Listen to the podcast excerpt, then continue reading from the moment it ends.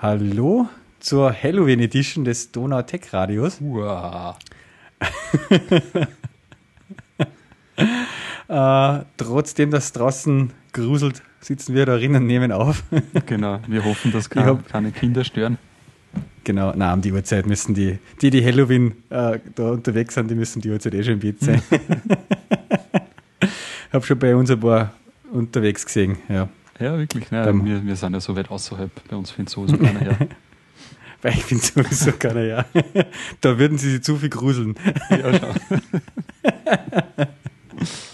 Dunkel ist auch schon so nach der Zeitumstellung. Ja, ist nicht leicht. Wahnsinn. Ich, ich finde das jetzt wieder geil, welche Probleme das gibt mit der Zeitumstellung in der Software überall. Also die Zeitzonen, ich habe es ja selber aus eigener Erfahrung bei unserem Produkt da gesehen, mhm. Zeitzonen sind komplex. Äh, und scheinbar haben auch große Firmen immer noch oder immer wieder Probleme mit den mit mhm. Zeitumstellungen und Zeitzonen und Daylight Saving halt. Ja, ich glaube, irgendwie, was hat es da gegeben? Ja. Äh, die Ding, die Bank Austria oder was ist die Wochen wieder ziemlich getroffen gewesen. Ach so, war das äh, auch aufgrund von Wochen sind, Anscheinend, ja. Und Bankomaten sind am Sonntag nicht gegangen und ja. Und was war noch? Apple hat auch wieder sowas gehabt im Kalender, die haben irgendwas jetzt mit der Zeitumstellung. Jedes Jahr mit, also jedes Jahr mit der Zeitumstellung. Ja, damit das da nicht schon eine Special Force haben, irgendwie, die was jedes Mal bei jedem US irgendwie oder bei jedem Update die, nur die, Zeit, die Zeitsachen anschaut, weißt du, ob der Kalender ja. und, und die, die Alarm wirklich funktionieren, aber irgendwie sie kriegen es nicht hin, jetzt mal wieder irgendwas. Ja, ja ich, ich, weiß nicht, ob diese Sommerzeit ist das schon was ins Europäisches, oder? Oder gibt es das in Amerika drüben auch? Ah, das gibt es eigentlich rund um den Globus, ja. Schau, gell? weil sonst könnte man sagen, okay, ist halt Amerika irgendwie nicht ja. vorhanden, dann nur, glaube ich, was ich gehört habe, in Russland haben sie es jetzt abgeschafft. Ah, ja. Also, die haben wirklich heuer zum letzten Mal im Frühjahr aufs, auf Sommerzeit umgestellt mhm. und haben gesagt, so lassen sie es jetzt dann. Mhm. Dann hat der Putin gesagt, so. Mich interessiert es nicht. Der hat halt noch was zum Sagen, gell? Wenn der einmal sagt, ja, so machen wir das jetzt, dann, dann machen sie das auch. Die Umstellung, ne? Verschwindet, die treibt ah, jetzt irgendwo ja. im, im Fluss. Wahrscheinlich, ja. Na, aber äh, ich hab, es gibt ja so, also ich habe da mal was aus dem Support, äh, Support Stories gehabt, wo wir Leute gehabt haben, die irgendwie in Australien, die haben irgendwie nicht, das, gibt, das war ja mir auch nicht bewusst, irgendwie, dass es Zeitzonen gibt, die nicht nur volle Stundenzeitverschiebung haben, sondern es gibt ja Zeitzonen, wo eine Viertelstunde oder eine Dreiviertelstunde oder eine halbe Stunde eine Zeitzone zu anderen unterschiedlich ist. Okay. Ja. Ich meine, die werden, ich weiß jetzt nicht, ob die dann Daylight Saving einmal Stunden verschieben, aber äh, gibt es ganz, ganz kranke Sachen. Es ist komplex. Wir so, irgendwie, wir kommen immer wieder drauf bei Zeitzonen und Encoding, das sind so die, die Themen, die hat man immer wieder. Mhm. Da muss man sich, ja, das ist halt ein bisschen komplex, gell? Da bewundert ja, das glaubt man aber am Anfang nicht. die Leute, die da, weiß ich nicht, so, so Java Util Kalender oder sowas äh, implementiert haben, weil das muss ja. überhaupt der Wahnsinn gewesen sein. Und da hast du nicht ja. dann x Iterationen Zeit, ne, dass das mal passt, sage ich mal. Genau, man, man kann aber auch sagen, es ist sozusagen ja das auch immer irgendwie eine, eine, schlechte Implementierung gewesen. Eigentlich, ich meine, es ist komplex, aber es, viele Leute, die was mit Java zu tun haben, haben sich schon an dem Kalender und an dem Date-Zeiger und alles äh, gestört. Mhm.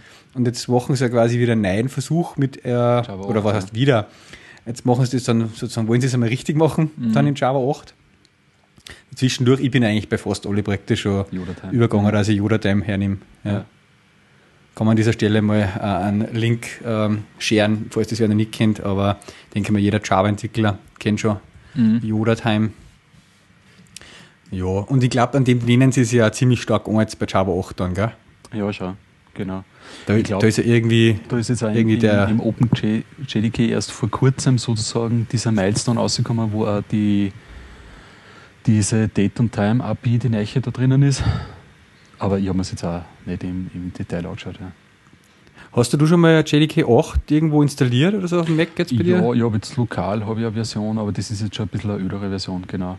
Weil man einfach Machst du das mit dieser J, wie heißt das, das Tool da dann? Mhm. JVM? Äh, nein, also ich verwende dieses JEnv das ist ah, jetzt ja, JN, kein genau. Tool zum Installieren jetzt in dem Sinn, sondern eigentlich das ist das Umschalten, oder? Zwischen, die, mhm. zwischen so einzelne JVM-Instanzen, genau. Mhm. Mhm. Weil, ja, schon langsam, ja, also ich, ich brauche es eigentlich schon teilweise, weil ähm, es gibt ja dann auch schon Frameworks, die quasi zum Beispiel JDK 7 schon voraussetzen Dann hast du wieder andere Projekte, wo du halt nur mit JDK 6 oder so arbeitest. Ja. ja. Also ist nicht schlecht, okay. sagt man. Ist im Endeffekt nur, nur aber ist halt so, so eine kleine Skriptsammlung. Mhm. Hast du eh mal schon erwähnt, ja. Die dir das auflisten ähm, Ich ja. bin erst einmal die Wochen draufgekommen, dass es im äh, am OS X so einen Befehl Java Home gibt, so, so ein Tool, mhm. sozusagen, der das Java Home ausgibt im Pfad, äh, mit dem man sogar quasi nicht in einer ZSHRC oder einer BestRC das Java Home setzen kann. Ja. Was gibt also das der gibt quasi den, den, Pfad vom Standard Java. Vom ja, von der aktuell installierten Version halt. Jetzt zum Beispiel, wenn du auf Oracle das JDK overloadst und das installierst mit dem Installer und dann das Java Home ausführst, gibt der halt auch den Pfad zum dem Java, äh, Oracle Java dann aus. Mhm. Hm. Okay. Wie heißt der Befehl nochmal? Java underscore home. Ah, tatsächlich. Muss ich den irgendwie. Okay, den findet jetzt bei mir nicht, aber geil. Warte mal, ich, ich glaube, da muss er ein Ding dazu umgeben. Ähm, ja, aber ich meine, so ähnlich ist es im Endeffekt beim JNV. Der führt halt ein Verzeichnis von diesen ganzen äh, JDKs, also die muss man halt zu Beginn einmal einzeln angeben, wo die liegen. Und dann kannst du zum Beispiel auch sagen JNV which Java und dann gibt er dann den Pfad aus von der aktuellen äh, JVM. Und okay. ich habe mir das dann dazu bastelt über ein Skript, dass, dass ich einen eigenen Befehl habe, der quasi dann über das JEnv erstens einmal die JEnv JVM umstellt, aber dann auch gleichzeitig das Java Home exportierte Variable neu. Weil das würde mhm. ich nicht von Haus aus machen. Und auch Grails oder alles Mögliche schaue ich immer auf die Java Home Variable und die würde dann quasi abbrechen genau. von dem. Genau. Das ist eh so ein Punkt am Anfang, äh, war man ziemlich unsicher eigentlich bei OS X, wo man jetzt da am besten die Java Home äh, dann konfiguriert, damit das auch in alle Apps zieht und so, ja. Mhm. Äh, ich habe es in der ja, ZSHRC drin. Beziehungsweise genau, eigentlich auch nicht mehr, sondern eben, weil ich ja das, das ohne Z-Shell eigentlich schon seit längerer Zeit verwende. Und da gibt es so einen Custom-Ordner und da habe ich es, glaube ich, irgendwo drin sogar. Mhm.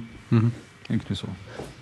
Ich habe mir auch von dem OMA Z-Shell so einen Fork gemacht und mit meinen Configs auf GitHub, den was ich mir eigentlich auf jeden mhm. Rechner jetzt an der Oberklon. Ja. Mhm. ja, das ist schon, ja, das hat, sich eigentlich schon relativ viel verändert. Gell? Man hat schon viel vom, vom Code her sowieso eigentlich schon immer in so Versionsverwaltungssysteme gehabt. Aber so die Config-Geschichten, eh gerade Z-Shell und so, ja, hat man jetzt natürlich eingeht und ist auch wieder aufgesetzt beim neuen Rechner. Mhm. mhm. Ja, ist echt voll cool. Also vor allem, wenn man an seiner Config ein bisschen was herumtrat und optimiert und so, man hat auch dann auch das Ganze schön historisiert und ja, das hat schon was. Ja, ja wie, wie gesagt, ich nehme es jetzt schon noch viel mehr immer her. Also ich mache mal sogar für Tomcat und Apache-Konfigurationen und so zeige ich irgendwie Git-Repositories für verschiedene mm. Server. Ja. Mm, mm. Dann ja. kann ich das auch nachvollziehen, was habe ich da geändert jetzt, warum funktioniert das darum nicht mehr. Ja, ja da hat es ja damals dieses Ur-CVS-Tool, äh, oder nicht CVS, aber dieses Ur-Versionskontroll-Tool gegeben, wie hat das heißen? Eben nicht CVS, sondern irgendwas mit R. Ja, ja, R, äh, puh ist was vor CVS sozusagen ja, genau. war. Ähm, ja, ja. Fällt mir jetzt auch nicht mehr. Mm, Aber auf jeden Fall ein bisschen googeln nebenbei. Eh aus, diesem, aus dieser Anforderung heraus entstanden, dass du halt auf einem Server bist und da irgendwie diese Konfigurationsdateien halt versionieren magst oder skripten oder so. Ne? Das kommt mhm. eigentlich eh aus der, genau aus der Anforderung aus. Ja, die haben das quasi auf die Unix-Systeme halt deswegen schon relativ früh äh, sowas gesucht hat und deswegen dann sie das einfallen lassen, gell? Genau, genau. Aber ob mhm. das nicht nur, das war glaube ich noch relativ primitiv, was ich mich da erinnern kann, oder? Ob das nicht sogar nur über irgendwie Dateiumbenennung oder so war im Endeffekt. Äh, hm. Weiß ich nicht mehr genau. Ja, müsste jetzt auch nochmal genau nachschauen. Ja, aber okay. ich weiß, da kann es irgendwas geben mit R. Ja. Aber du hast im Endeffekt das übers über. Also hast du dann selber ein Skript bastelt oder machst du das auch mit JEnv? Oder brauchst du das nicht? Äh, ich habe jetzt das noch gar nicht. Also ich habe zum Beispiel einfach nur das Oracle JDK 7 jetzt bei mir installiert auf dem Mac und das reicht eigentlich für mich jetzt an, weil ich Aha, ja, okay. ja, Grails und, und Groovy halt und so, die, nutze ich das GVM und mhm. das JDK brauche ich eigentlich da nie wechseln. Okay. Mhm. Okay. Ja, Jo, du hast ähm, relativ viel gebloggt die Wochen. Ja, mir war Fahrt. ich hätte auch ein paar Posts, was ich gerne schreiben würde. Äh, machst du, ein, machst du einen Gast, Gastpost? Nein, nein, ich war eigentlich, ja, wie soll ich sagen, nein, ich habe wieder mal so Zeit gefunden, dass ich ein bisschen, ich habe eigentlich auch immer so Themen auf einer Liste, wo ich mir denke, äh, mhm, ich das ja. vielleicht andere mal auch interessieren oder andere auch was bringen oder wo ich so das Gefühl habe, okay, das wissen relativ wenig Leute. Und da habe ja. ich die Woche wieder mal Zeit gehabt, dass ich mich ein paar Stunden dem widme. Was auch für uns selber eigentlich wieder, wieder wie soll man sagen, mhm. ein gutes Training ist, sich nur mal in das eine denken und nur mal genau ausschauen und nur mal auch in der Doku genau durchlesen. Ja. Weil oft während der Entwicklung ist es dann so, dann ja, ja. magst du irgendwie schnell was fertigbringen und dann lässt man irgendwie nur so quer drüber und schaut es eigentlich gar nicht so genau aus, was da in so Bibliotheken für Features und so gibt. Mhm. Aber wenn es das vielleicht, wenn es die Zeit vielleicht wert wäre, aber so ist es halt einmal. Und ja. Ja, wenn man darüber schreibt, das ist halt quasi schon wie in der, in der, Schule oder im Studium gewesen, wenn man was aufschreibt und so, dann man merkt es halt doch einfach viel besser oder man, man analysiert das Ganze eigentlich viel besser. Ja.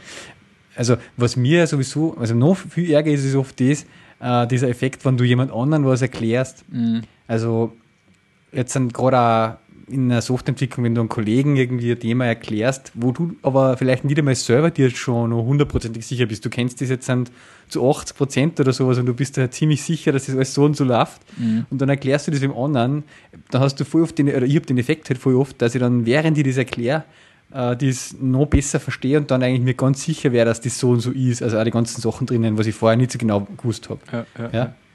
Also ähnlich wie bei, bei, dem Typ, bei dem klassischen Rubber Duck, wo man irgendwie das Problem an, an Kollegen erklärt, was man hat. Und während man das Problem erklärt, äh, löst sich das Problem quasi von selber, weil man jetzt die ganzen Anforderungen und so weiter, die ganzen äh, der aktuellen Situation viel besser versteht. Mhm. Ja. ja. Ja, und ähnliche Wirkung hat halt der Blogpost oft auf mich auch. Ja. Und ich glaube, weil halt, äh, weil man gerade, wenn man es jetzt wem anderen erklärt, ist man komplett auf das äh, fokussiert, auf das Thema. Ansonsten, wenn es das irgendwie bei dir im Kopf durchspürst, ja, gibt es wahrscheinlich immer wieder so Geschichten, die irgendwie, ja, wo man sich ablenken lassen konnte. Ja. Das kommt irgendwie auch noch dazu, denke ich mal. Ja, mhm. genau. Nein, da, da, und ich, ich meine, man muss natürlich da ein bisschen so, ja, das muss an das Schreiben natürlich taugen, gibt auch nicht. Also ist ja auch nicht bei jedem so, äh, dass das an jeden Spaß macht, jetzt das Aufbereiten. Aber mhm. ja, ich habe das eigentlich schon immer gern gemacht und ja, so ein bisschen so mit den Grafiken und so fällt mir gerade auf, bin ich eigentlich jetzt ein bisschen nachlässiger geworden als wie früher. Aber ja, vielleicht siehst du, muss man wieder mal das, das, das habe ich im Übrigen immer mit so Grafiken, habe ich da früher eigentlich immer mit dem Omni-Graphil gemacht. Ja. Das ist von OmniFocus für ein Mac. So ein, so ein Vektor, Omni Group, ja. So ein Vektorzeichenprogramm. Und mhm. das ist einfach nur genial. Also da kriegt man relativ leicht Diagramme hin, die äh, sehr schnell noch was ausschauen, sage ich mal. Gibt es auch für Ja, das habe ich auch, ja. Und ja, ich habe jetzt die aktuelle Version habe ich nicht mehr verfolgt, aber ich habe glaube ich damals das OmniGraph 5 installiert gehabt. Und ja, ist echt ein super Tool. Also wenn da irgendwo ja sich mal die Frage gestellt hat, wo, also mit welchem Tool das auch in so in so Manning-Bücher oder O'Reilly-Bücher diese Grafiken gemacht werden, das ist meistens das OmniGraffle. Also wenn man mal so mit einem OmniGraffle gearbeitet hat, dann sieht man das an diese Grafiken, dass das OmniGraffle ist. Ja, es ist quasi wie ein Visio, nur halt äh, in der Qualitativ, also Qualität von einer guten Mac-App halt sozusagen, ja. Genau, genau. Hm. Noch kurz äh, äh, ich sag mal, Instant Follow-up so vorher, äh, das Revision Control System, was wir gesagt haben, oder Version Control, hat ja. einfach RCS geheißen, Revision ah, Control okay. System. ja. Mhm. Das war das erste, 82 released. Tja. Das war dann noch Vorgänger von CVS noch. Habe ich gerade in der Wikipedia aufgestöbert. Mhm. Okay, ja. RCS, ja, cool. Mal RCS installieren wieder. Kann man eigentlich so sagen, äh, Gut, RCS habe ich nie hergenommen, CVS ziemlich lang, Subversion dann und mittlerweile eigentlich bin ich zum Glück eigentlich nur noch auf Git unterwegs. Mhm. Äh, ja, das ist, mal schauen, wie, sie, wie lange sie Git jetzt so hält, aber. ja, das stimmt, ja. Ja, ja, ja, gute Frage, was man dem vorhin nie, gell? Man denkt sich halt immer irgendwie, gut, weiß ich nicht, habe ich mir das bei, also bei Git denkt man sich jetzt gerade irgendwie, da geht man nichts ab oder das ist sau cool. Ich weiß nicht, mhm. bei Subversion ist mir nie so gegangen, da haben wir schon gedacht, manche Sachen sind nicht so gut. Ja. das ist mir schon während der Verwendung ja, aufgefallen. Andererseits, man verwendet halt dann auch die Sachen irgendwo, die halt leicht gängen noch, ne? Also, und die taugen ja, ja, halt ja. dann wiederum die Sachen. Ja, und es ist oft so, man, man denkt halt gar nicht an die Möglichkeiten, die man hätte, wenn es dann nicht so einschränken ja. würde. Ja, ja voll. Ja. Obwohl ich jetzt so in die Projekte schaue, die Erfahrung mache, dass es halt gibt, ähm, schaue für relativ viel Programmierer auch ziemlich komplex ist. Ich sage mal, wenn es da dieses, wie soll man sagen, ich meine, es gibt ja eigentlich nicht viel so, so Konzepte, die du wissen musst. Aber wenn du da irgendwie nicht einliest, ja, also ganz so ähm, vom Hausverstand her lösen, äh, welche Befehle jetzt was hassen, ist schon relativ schwierig, kommt mir vor. Mhm. Nein, man muss äh, einfach sie einmal ein paar Grundkonzepte muss man mal verstanden haben. Ja. Mhm. Und dann, glaube ich, also es wäre interessant, im November wäre ja mal Mitte November so einen eintägigen äh, Git-Workshop erhalten ah, bei ja. Kunden, die, mhm. die nur Subversion verwenden und die mal umschulen und einer, die wollen auch gerne selber hostetes, gehostetes äh, Git-Repository haben, sowas wie ähm, Stash oder GitLab. Mhm, ja, ähm, da hast du mehr das, wär, das ich, ja. ja. Aber es ist einfach, ich bin auch gespannt wieder, wie es denen nicht geht, wenn man da so einen halben Tag lang quasi ähm, Git-Crashkurs macht und dann sozusagen sie das selber einsetzen. Mhm. Ja. Wir mhm. arbeiten mit denen zusammen oder wir entwickeln für die oder mit denen gemeinsam. Da können wir es natürlich immer wieder ein bisschen an der Hand nehmen, auch noch nachher. Aber ja, mhm. wäre interessant. Ich habe damals in Linz diesen Workshop gemacht mit Matthew McCulloughy. Ja, ja. Oder so. Der ist eh super drauf da. Das ist, der ja damals, ja. ich weiß nicht, ob es jetzt immer noch ist, aber so ein, GitHub-Trainer ist. Also auch wirklich mhm. direkt bei, bei GitHub. Ja. Ist und da sind wir dann irgendwann einmal, Moment einmal, ich glaube, naja, der hat uns relativ weit gebracht an einem Tag. Mhm. Aber irgendwo dann einmal, was war denn das? So irgendwie, ich glaube, so bei so nach der Thematik von Cherry Pick und so, wie Bisect und so, bei, bei, bei diesen Befehle Bisect und so, glaube ich, sind wir dann ausgestiegen. Mhm. Das war dann okay, so das Dings, das Maximum, was bei uns drinnen war, innerhalb ja, von einem ja. Tag. Aber der hat wirklich von, von Grund auf das erklärt, das war schon, war schon lässig gemacht. Mhm. Nein, der hat also coole Folien, der hat einmal so, da, wie er da war, dann auch bei der Enterprise Java User Group so einen Vortrag gehalten, eine Stunde, und da hat er halt, da hat er so coole Folien drin, wo er das erklärt, quasi wie dieser äh, Commit-Baum sozusagen aufgebaut ist, äh, wie die voneinander abhängen und wie der Hash-Wert da berechnet wird und so weiter und von was der alles abhängt. Und wenn man das einmal ein bisschen gecheckt hat, äh, dann hat man einfach gleich viel mehr Verständnis, wieso das in Git so und so läuft teilweise. Halt. Also, mhm. was, warum das das kann. Mhm. Ja. Das ist lässig. Die haben auch so eine, so eine Screencast-Serie, haben sie auch voriges Jahr mal ausgebracht. Die ist auch ziemlich empfehlenswert. Mhm. Also, äh, ich glaube ja auf O'Reilly, oder? So, das mhm. kostet was, glaube ich, nein, oder? Nein, das, das ist auf GitHub direkt veröffentlicht worden. Ich werde da jetzt einen Link einwerfen in die Show Notes. Ja. Fangt an mit Git Basics. Äh, Gibt es aber relativ viele Episoden, die ja wirklich dann zum Schluss schon ziemlich in die Tiefe gehen. Also schon mhm. wirklich, wo Befehle durchgehauen werden, das das eigentlich nicht jeden Tag passt. Aber es ist ganz interessant. So, ist schon die Chance. Jo. Okay. Ja, na und ich meine, es macht ja Sinn, dass man sich halt mit den Tools, die man, die man halt jeden, jeden Tag irgendwo verwendet, ja, äh, auseinandersetzt. Ja. Also, pff, ja, wenn du irgendwie Automechaniker bist oder so und die interessiert eigentlich nicht, wie das Auto funktioniert, ja, schaut halt auch. ja, kannst du einmal irgendwie also nicht irgendwo dagegen hauen und vielleicht funktioniert es. Aber so richtig effizient war es halt nicht. Ne? Mm, nein, es ähm, gibt, muss ich sagen, hat für mich äh, in den letzten, ja, wie lange ist es jetzt her, drei Jahre, sicherlich die, die wichtigste oder gröbste Veränderung gemacht in, in meiner Softwareentwicklungslaufbahn in den letzten ja, 15 Jahren. Mhm. Äh, einfach, weil es so viele Konzepte oder so viele Arbeitsweisen jetzt erst ermöglicht. Ja? Äh, so parallelisiert, verteilt und wirklich ohne viel Angst vor Merch-Vorgängen und ähm, wirklich das Arbeiten mit, mit dem Pull-Request jetzt alles baut auf dem halt auf, dass wir Git hernehmen. Ähm, und ja, das muss ich sagen, konnte man einfach echt nicht mehr das ohne dem vorstellen. Ja.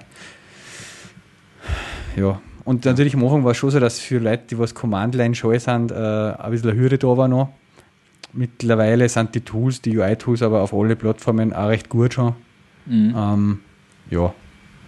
Obwohl es schon auch sehr zu empfehlen ist, dass man, auch wenn man jetzt mit Tower oder so arbeitet oder halt auch über die Entwicklungsumgebung, dass man sich zumindest einmal das Log oder so auftrat, was die für, für Befehle da im Hintergrund mhm. irgendwie laufen lassen.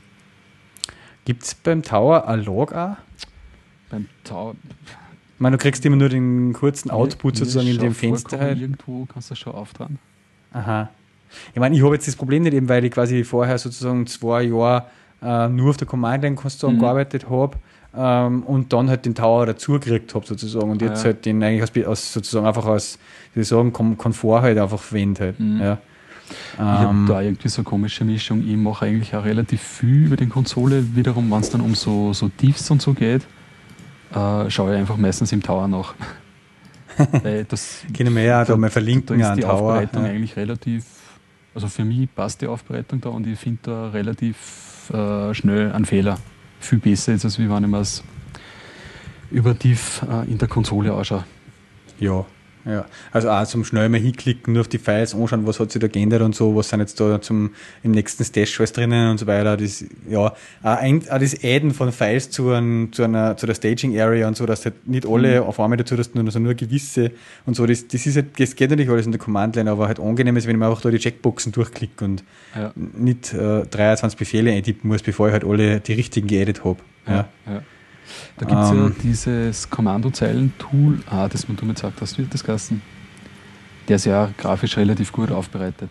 Ja, ähm, der ist aber eher nur fürs, fürs Anzeigen da, gell? Ja, der ja. kann nicht so viel Veränderungen vornehmen, oder? Ja, doch, da gibt es eigentlich auch so Tastenkommandos, wo du dann zum Beispiel auf einzelne Zeilen gehen kannst ne, und sagen kannst, jetzt äh, du, du machst jetzt nur die Änderungen in der Zeile rückgängig. Oder ah, nein, du ja, kannst ja committen und so. Mhm. Fällt das auch nicht mehr Kasten? Ähm, na, TIC heißt der, genau. Text Mode Interface genau, für Git. Ja. Mhm. ja. Genau, ja, den habe ich auch mal eine Zeit benutzt. Ja. Bin aber dann auch mhm. irgendwann einmal wieder irgendwie auf Tower wieder zurückgekommen. Ich hau noch in die Show Notes ein, ja, ja. Mhm. Ja. Bei uns gibt es eigentlich im Team eigentlich nur zwei Gruppen. Ähm, es gibt halt, äh, es gibt einen oder was, der was nur Command-Line verwendet. Es gibt, ähm, und dann gibt es dann noch zwei Gruppen, eine sind Tower-User und die anderen sind Source-Tree-User. Ah ja, okay. Source Tree ist sozusagen ja die freie Variante, mhm. die hat Atlassian gekauft, sozusagen die, die, das Tool und hat dann, das war ursprünglich nur eine Mac-Version, es da gegeben und nachdem es dann Atlassian gekauft hat, hat es dann eigentlich jetzt gibt es seit ein paar Monaten schon eine Windows-Version auch davon. Ähm, ist im App Store verfügbar auf Mac und ja, ist nicht schlecht da. Ist halt einfach, schaut ein bisschen anders, ist ein bisschen anderes UI und äh, ein bisschen anderes UI-Konzept da. Aber mhm. Die Leute, die was das verwenden, sind eigentlich auch ganz happy damit. Ähm, und dann gibt es noch einen User bei uns, der halt wirklich alles im Xcode macht, was halt gerade irgendwie geht. Mhm. Äh, wobei irgendwie, okay. weiß nicht, kann ich, stelle mir irgendwie schwierig oder ist nicht so mein Ding irgendwie. Mhm. Ähm, wo, was ich auch zum Beispiel total wenig mache, ist auch direkt im IntelliJ äh, Git verwenden. Geht zwar auch nicht schlecht, ist auch schon relativ weit, mhm. aber da tue ich eigentlich, im IntelliJ selber tue ich eigentlich nur so Sachen wie History anzeigen ähm, und Annotate machen oder ein Blame View halt sozusagen. Ja. Mhm. Naja, hin und wieder mal Revert oder so auf die Gache. Ah ja, das nicht einmal das dort. Na, habe ich, also wenn man es jetzt genau überlegt, habe ich glaube ich auch noch nie über, über IntelliJ jetzt uh, pusht oder pulled oder irgendwie sowas. ja. also ich ich habe nur am Anfang mitgekriegt, da hat es relativ viel Bugs gegeben. Ja, äh, ja mittlerweile, wie gesagt, ist es recht gut. Ja. ja. Ähm, seit dem 12er, glaube ich, ist das ziemlich, ziemlich mhm. gut schon. Ja. Mhm. Ähm, also ich bin da sowieso so, dass ich sage, die, die Idee muss jetzt nicht die, das, das Allheilmittel jetzt irgendwo sein. Ne? Also es gibt für, für alles, also eher der Ansatz, ja, ein Tool macht eine ganz bestimmte Aufgabe und die dafür gut. Ja. Und nicht irgendwie ein Tool macht jetzt alles und alles halt nur irgendwie. Also da habe ich, hab ich auch kein, kein Problem jetzt damit, dass ich da, was weiß ich, Tower und nur ein paar Tools offen habe. Nehmen wir ja. IntelliJ. Also Genau, nein, habe ich auch nicht. Ich bin zwar schon ein richtiger IDE-Typ, also ich habe zum Beispiel jetzt wieder gerade eine Episode gehört äh, von den Kollegen vom äh, vom Working Draft. Mhm. Und die haben in der letzten Episode ein bisschen geredet, was sie als Editor so verwenden. Das sind nicht mehr alles, sind, da geht es ja eher um Richtung Interface, User Interface Design, Web Development mhm. und so. Und die schwören alle irgendwie total jetzt mittlerweile auf Sublime. Mhm. Ähm, ich bin jetzt, ich habe das nie so richtig, ich habe nie einen, einen Texteditor gehabt, der mein ultra favorite Texteditor ist, wo ich halt mhm. alle anderen dann beschimpfe, als die sind schlecht. Äh, ich mag gerne ein VI, aber ich bin jetzt auch nicht so der Ultra-Fan von, von dem Editor, dass das nur der ist, der wahre. Aber ich bin eigentlich schon ein IDE-Typ gewesen. Ich habe gerne eine gescheite IDE, wo es einfach meinen Großteil vom Workflow einfach abdeckt. Ob das jetzt vorher Eclipse war und halt mittlerweile IntelliJ. Ja. Ähm, aber ich muss auch nicht alles da drin tun. Es muss auch nicht alles äh, können. Also zum Beispiel Source Code Verwaltung, wenn es gut kombiniert ist, fände ich schon. Also zum Beispiel, ähm, eine Zeit lang habe ich das jetzt mal getestet, wenn man zum Beispiel das IntelliJ mit einem Jira verwendet und dann auf einem bestimmten Jira-Issue arbeitet und dann gleich den Issue Titel und Summary und so weiter und, und den Key gleich in einen Commit mit reinkriegt als mhm. Kommentar, äh, das ist schon praktisch. Ja? ja. Ähm, dann, dann lasse ich mir das auch eingehen, dass ich sozusagen darüber commit über IntelliJ dann. Ähm, aber sonst, wenn ich da keinen Benefit habe, dann ja, mhm. nehme ich einfach nur die Command-Line wieder her oder irgendein anderes Tool. Ja. Aber ja, das ist so. Ja. Also, ja, ich kann halt viel effizienter arbeiten mit, mit einem IntelliJ, wo auch gewährleistet ist, dass ich die Methodennamen jetzt richtig schreibe. Jetzt ja. mit, mit Camel Case Notation, mit der richtigen, ja. Mhm. Uh, ja, es, wahrscheinlich ist, wenn es jetzt wirklich nur mit einem Sublime oder so arbeitest, jetzt im, im Java-Bereich, okay, du merkst dann wahrscheinlich die ganzen APIs halt viel besser. Mhm. Weil du es einfach irgendwann einmal dann auswendig kennen musst, fast, ja. Aber ja, das ist sowieso, also das ist glaube ich in der Java-Welt ist das eh, ist es eh Standard so, dass man arbeitet mit einer IDE oder mit NetBeans oder Eclipse oder halt in IntelliJ. Äh, aber, aber in, in dem Bereich, wenn ich nur HTML, CSS, JavaScript, mhm. man muss ja aufpassen, man darf nicht sagen nur. das ist ja. eine ganz eine komplexe Materie auch schon, aber wenn ich in dem Bereich arbeite, dann reicht irgendwie scheinbar ein simpler Texteditor mit ein paar Plugins. Ähm, der mhm. macht da so Sachen wie so Lint-Checks und so Zeug, ja. Äh, ähm, und hat auch eine, Vervollständigung. Ähm, aber ich, ich, weiß nicht, ich kann mir so nicht, ich kann mir jetzt echt nicht vorstellen, sozusagen richtig Java developen in, in uh, TextMate, uh, Sublime, VI, whatever. Ja, ja. Ich glaube, das mag man nicht. Also VI, der hat sicherlich auch seine Zeit gehabt. aber jetzt für eine moderne, also jetzt für Java-Entwicklung oder so kann man es nicht wirklich vorstellen. Also ich mhm. habe wirklich einmal geschaut in die Richtung und habe mir da ja, unterschiedlichste Plugins und so installiert. Aber für ein VI jetzt? Jetzt für ein VI, genau. Mhm. Aber, ja, Kennst du da das Maximum Awesomeness oder so? Hast du das angeschaut? Äh, ist das also ein Plugin-Paket, oder? Äh, das ist quasi von, wer, wer hat das zur Verfügung gestellt? Irgendeine äh, größere ja, Softwarefirma. Ja, äh, warte mal, wer hat das ausgebracht? Auf jeden Fall, das ist so, ich, ich poste mal in die Show Notes ein. Das ist im Prinzip so ein Set von vorkonfigurierten VI mhm. mit ein paar Plugins halt und, und eine Konfiguration für iTerm. Und ja, da haben sie halt alles möglich mit eingeballert, wie halt eher Lieblingsentwicklungsumgebung halt ausschaut sozusagen. Mhm. Ja. Und das ist einmal vor ein paar Wochen äh, sozusagen durchs Netz gegeistert und habe ich mir mal auch aufgehauen. Ist schon äh, sehr cool, sehr cool sozusagen zusammengestellt. Genau von mhm. Square Mhm. Dieses Bezahlsystem da die Entwickler haben das online gestellt. Ja. Ich meine, was du dann im Java-Bereich auch hast, ist mit dieser ganzen, ja, was es in der Serveranwendungsentwicklung halt bist, ja, die Idee nimmt da halt schon relativ viel ab, ne? was du dann sonst irgendwie äh, zusammensuchen musst. Ja, okay, vielleicht mit, mit Gradle Build Scripts oder so, oder wenn du irgendein gescheites Build-Tool hast, wird es vielleicht funktionieren. Mhm. Aber schon alleine mal, dass du dann ja, den Server wiederum hochstartst und dann aus dem Texteditor irgendwie debuggen kannst, ja, da wird es wahrscheinlich schon schwer. ja. Also und da hört es halt dann auf. Ne? Ja. Und das ist aber was auf das ein Feature, auf das ich jetzt überhaupt nicht verzichten mag. Weil du doch ja, ziemlich nicht, schnell bist. Bist du schon. Äh, bist. Ja. Bist du schon in IntelliJ 13 unterwegs jetzt? Oder? Um, ähm, ja, Weil jetzt ist einmal die Woche so ein Brief, also Mail gekommen, Brief hätte ich fast gesagt. Brief äh, im Postfach. Getting ready for, for äh, IntelliJ 13, weil mhm. das jetzt dann demnächst released wird. Mhm. Ich werde jetzt dann einmal, glaube ich, ein bisschen anfangen damit zum, zum Spülen. Ja, also ich habe jetzt für, für ein Projekt, was ich so nebenbei ein bisschen mache, ähm, habe jetzt angefangen, dass ich es benutze, ja, die, die Preview. Mhm. Okay. Ist jetzt so ein, ja, so ein Groovy-Projekt. Ähm, ja, so richtig, was sind das jetzt dir von den Features schön, du hast jetzt ins Auge gestochen, was da jetzt Nein, mir ist eben noch nicht was, was Großes ins Auge gestochen, was jetzt für mich viel bringen würde. Ja.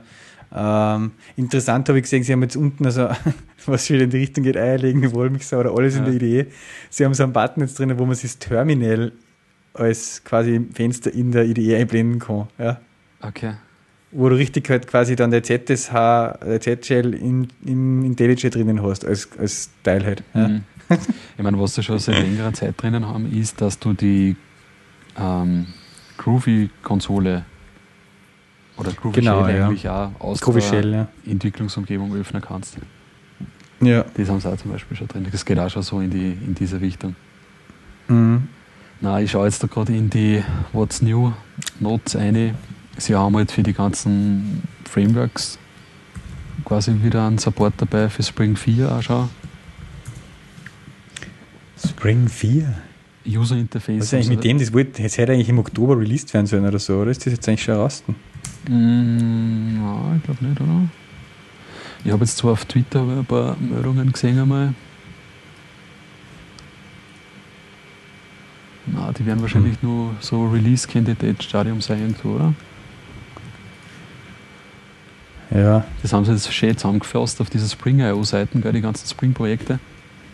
Mhm. Damit haben sie gleich. Ja, so haben sie eigentlich heuer mit dieser. die Stimmt, Spring ja. Framework gezeigt haben.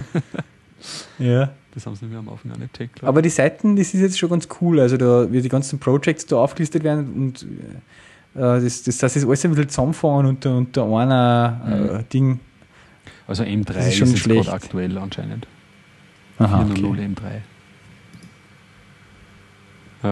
Nein, das ist echt, weil das war teilweise schon ein bisschen verwirrend. Ja. Hat man schon gar keinen Überblick ja. mehr gehabt, was gibt es da ist und da ist jetzt schon auf einer Seite zusammengefasst. Auch vor allem, wie der Download jetzt ausschaut mit ähm, gleich schon auswahlbar Gradle oder, oder Maven und dann die Dependency gleich so schön aufbereitet. Also ist schon cool gemacht jetzt. Ja. Mhm. Die Seiten ist nicht schlecht, die Spring.io. Am Performance haben sie geschraubt, die Idea-Burschen. Mhm. Steht da. Wo schaust du da jetzt gerade? Den Link könnten wir auch gleich ballern. Baller, baller, baller. Ist eine ballert. Eh gleich auf der jetbrains.com Seiten gibt es einen Bereich. Mhm. Coming in 13. Ja, sind jetzt so keine großen Dinge. Also zumindest jetzt aus meiner, was ich so benötige, ist eigentlich nicht so Speed Search.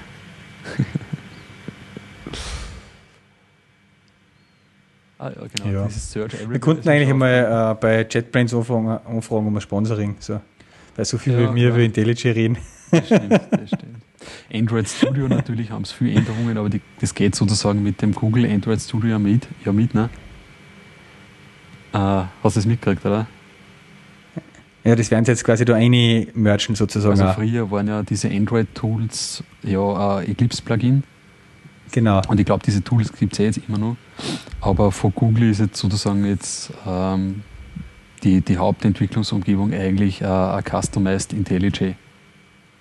Wo halt ja, das haben sie auf der I.O. präsentiert heuer. Plugins drinnen sind, genau. Und da ist eben auch heute wieder mit dem Nexus 5 und mit Android 4.4 eine neue Version rausgekommen, 0.3.2, wo sie auch wieder einiges an Features eingeschraubt haben. Mhm. Ja, und irgendwie so mit IntelliJ 13, da fließt sozusagen das Android Studio, zeigt jetzt wieder zurück ins IntelliJ mhm. auch. Ja. es ist ein Plugin mhm. im Endeffekt, so wie das sieht. Ja. ja.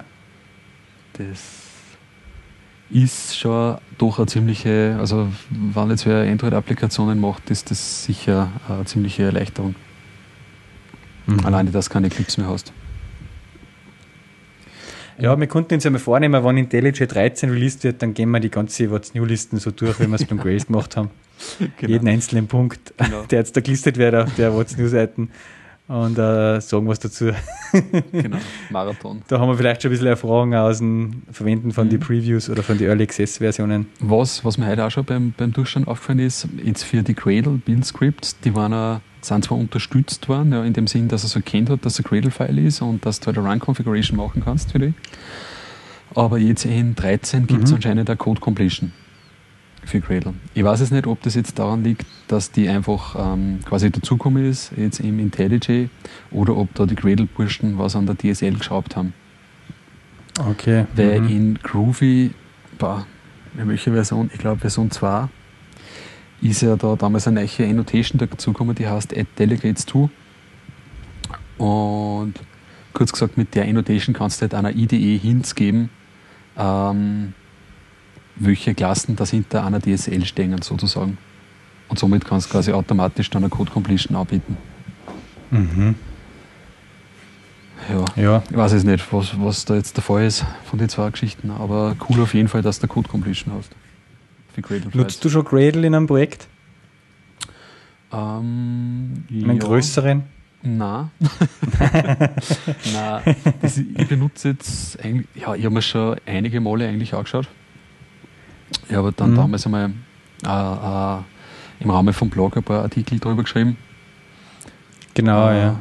Ich habe in meinem Vorgänger-Podcast da sogar mal einen Hans Doktor bei mir gehabt. Ja, stimmt, ja. Ähm, das war aber nur damals, da ist Grail erst so, so aufgekommen, ja. Da waren sie, ja, waren noch nicht so bekannt eigentlich. Mhm. Und na, jetzt verwende ich es nur in so einem kleinen Projekt. Aber halt relativ, relativ straightforward. Jetzt ohne ja. irgendwelche eigenen Plugins oder so oder was Gott was für Anpassungen. Und so funktioniert es ja ziemlich, ziemlich gut. Ne? Oder eigentlich perfekt. Also du hast dann mit ein paar Zeilen, kannst du da gleich das Projekt bilden und ja. Mhm. Die sind ja auch noch über ziemlich unter Heavy Development, das ist, da tut sich eigentlich ziemlich viel, aber jetzt sind sie irgendwie bei 1.9 schon Versionsnummer mhm. oder so, ich glaube, Voll. peilen es dann bald 2.0 an. Äh, ich habe das jetzt schon ein paar Monate jetzt nicht mehr so äh, verfolgt, was jetzt da die neuesten Features sind, aber ja, die sind schon gut unterwegs, die Jungs. Neulich bin ich mal draufgekommen und auf, die, auf einer Seite und auch irgendwie auf so 1.9 Features oder so Mhm. Und äh, da haben diese Einträge eigentlich gar nicht mehr so viel jetzt mit einer, einer Java-Web-Entwicklung, Bildsystem, irgendwas zum Tor gehabt, sondern es sind schon auch in Richtung so C, C, C-Lang-Tools gegangen. Mhm. Ich glaube, das ist ja bei denen halt getrieben okay. von den Projekten, die sie halt da gerade unterstützen. Ne? Und wenn es jetzt irgendwie in einer Bude sind, die ja. halt jetzt ein Bildsystem braucht für C, C++-Systeme, dann wirst du sicherlich andere Anforderungen haben, als wenn du jetzt in eine Bude gehst, die halt eine Java-Web-Anwendung haben. Mhm. Ah ja, sehe schon, da gerade, ich schaue gerade ein bisschen die Release-Notes rein und so. Also mhm. das ist durchaus so, dass die jetzt nicht nur, da, nur in dem Java-Bereich oder nur in dem Groovy-Bereich oder Grails, Grails eigentlich eh noch nicht, oh ja. aber nur in dem Bereich da ist irgendwie hausieren.